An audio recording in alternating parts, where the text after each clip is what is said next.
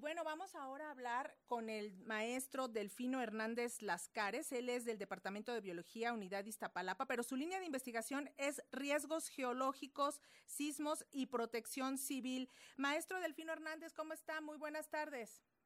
Bien, bien, bien. Muchísimas gracias por la entrevista. Pues como como muchos, no muy sorprendido y, y este sacados de onda, no no por el sismo, en ciencias de la Tierra, pues esto para nosotros es normal y sabemos que los sismos pueden venir a cualquier minuto, cualquier hora, no existe un calendario, ¿no?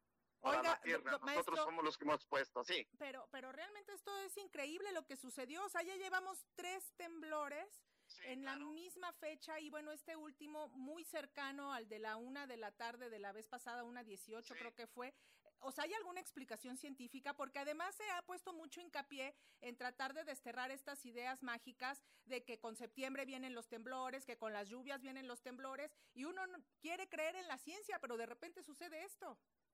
Sí, sí, pero bueno, este, siempre la naturaleza eh, nos tiene esas, esas, esas sorpresas. Eh, contra la naturaleza no podemos ir, es, es estrictamente natural, estrictamente natural, que ha coincidido esta fecha. Sí, es una cosa única, yo creo que en el mundo, pero realmente no tenemos que cambiar la situación, es decir, lo que tenemos que hacer es prepararnos, ¿no?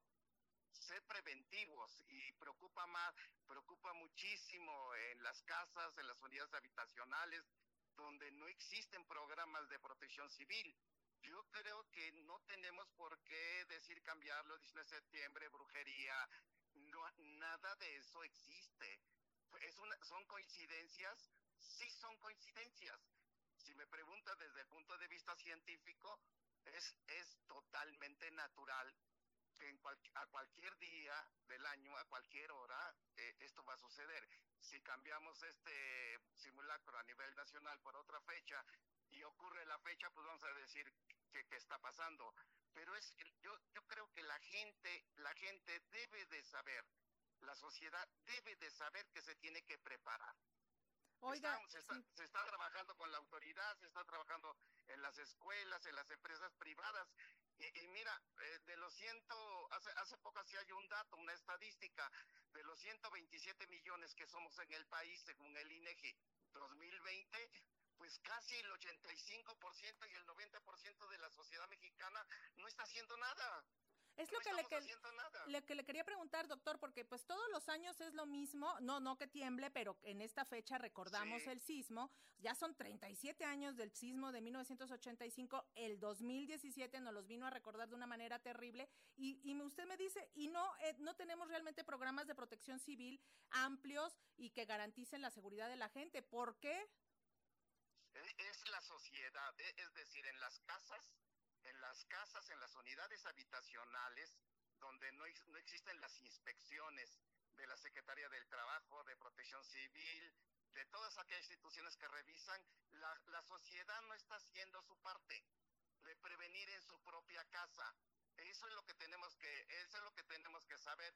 Eh, si, si podemos ver los sismos antes del día de hoy, vamos viendo que en la semana se presentan del orden por lo menos 300 sismos en una semana, si ahorita podemos ver el servicio sismológico, cuánto por semana cuántos estamos teniendo, estamos teniendo por lo menos 300.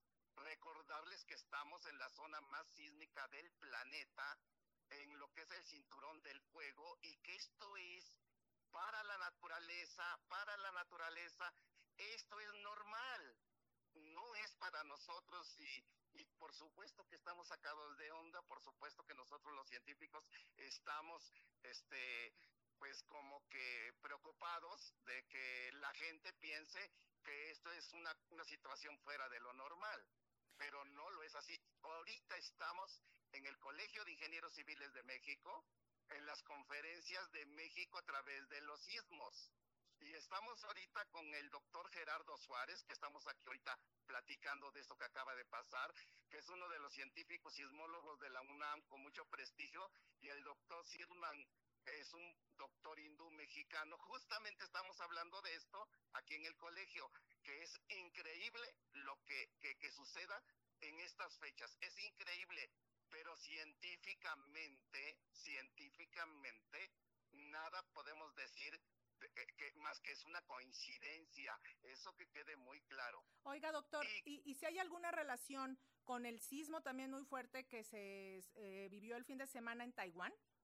No, absolutamente nada. Son otras placas, son otras condiciones geológicas, son otras condiciones de posición geográfica de lo que pasó en Taiwán, ciertamente, y de lo que pasó en China también, hace cosa de dos semanas y media, pero eh, eh, este, el planeta se está moviendo, eh, el planeta es vivo en cuanto a sus decimos que es, está vivo en el buen sentido, porque el planeta se está moviendo, la deriva de los continentes y la tectónica de placas, pero este es, este es la naturaleza de nuestro planeta. Lo que tenemos que hacer, mucho de lo que tenemos que hacer, y que esto nos sirva como, como algo importante, tener eh, estar más pendiente de, de, los programas de protección civil, de la geología, de la deriva de los continentes. Sabemos que somos una población que todo esto tristemente a veces nos vale, pero la sociedad como tal, repito, más del 85% a nivel nacional de la población no tiene un extintor, no tiene un programa preventivo contra sismos, eh, no tiene un programa contra inundaciones, no tiene teléfonos de emergencia, no tienen eh, nada. En pocas palabras. Sí, doctor. Entonces, hay que prepararnos. Se he hecho una cantidad de encuestas cuando doy los cursos en la Universidad Autónoma Metropolitana como sal, mis alumnos o en las, en las asesorías que doy, y de 30, 40 que pregunto quién tiene un extintor, solo dos. ¿Quién tiene un programa preventivo contra sismos? Ninguno. Ah. ¿Quién tiene un programa para eh, contra inundaciones?